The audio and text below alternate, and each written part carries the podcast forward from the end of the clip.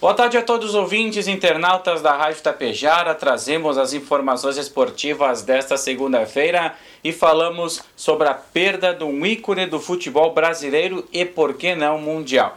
O último jogador que restava da primeira Copa que o Brasil venceu em 1958, Mário Jorge Lobo Zagallo, faleceu na noite da última sexta-feira aos 92 anos. Zagallo foi um ícone do futebol brasileiro, digno de mostrar o seu verdadeiro futebol nas Copas de 1958 e 62, no qual foi campeão, além, é claro, de mostrar toda a sua habilidade como treinador em 70, como coordenador técnico em 94, enfim, ganhou duas Copas do Mundo como jogador, duas aí como treinador ou coordenador técnico e ainda chegou numa final de Copa do Mundo em 98. Zagallo deixa um legado para todos os, os treinadores do Brasil como o principal amante da seleção brasileira. Ele sim era digno de ser destacado como um ícone da seleção brasileira por tudo que representou dentro e fora de campo,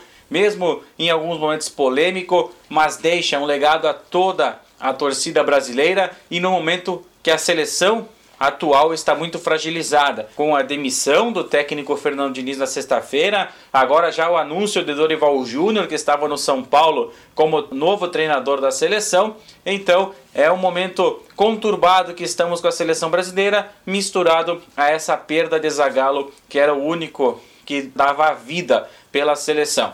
Fica esse esse aprendizado de tudo que Mário Jorge Lobo Zagallo representou para o futebol brasileiro e que as próximas gerações possam conhecer um pouco mais do que Zagallo foi como jogador e como técnico para colocar em prática, porque atualmente o nosso futebol está muito precarizado.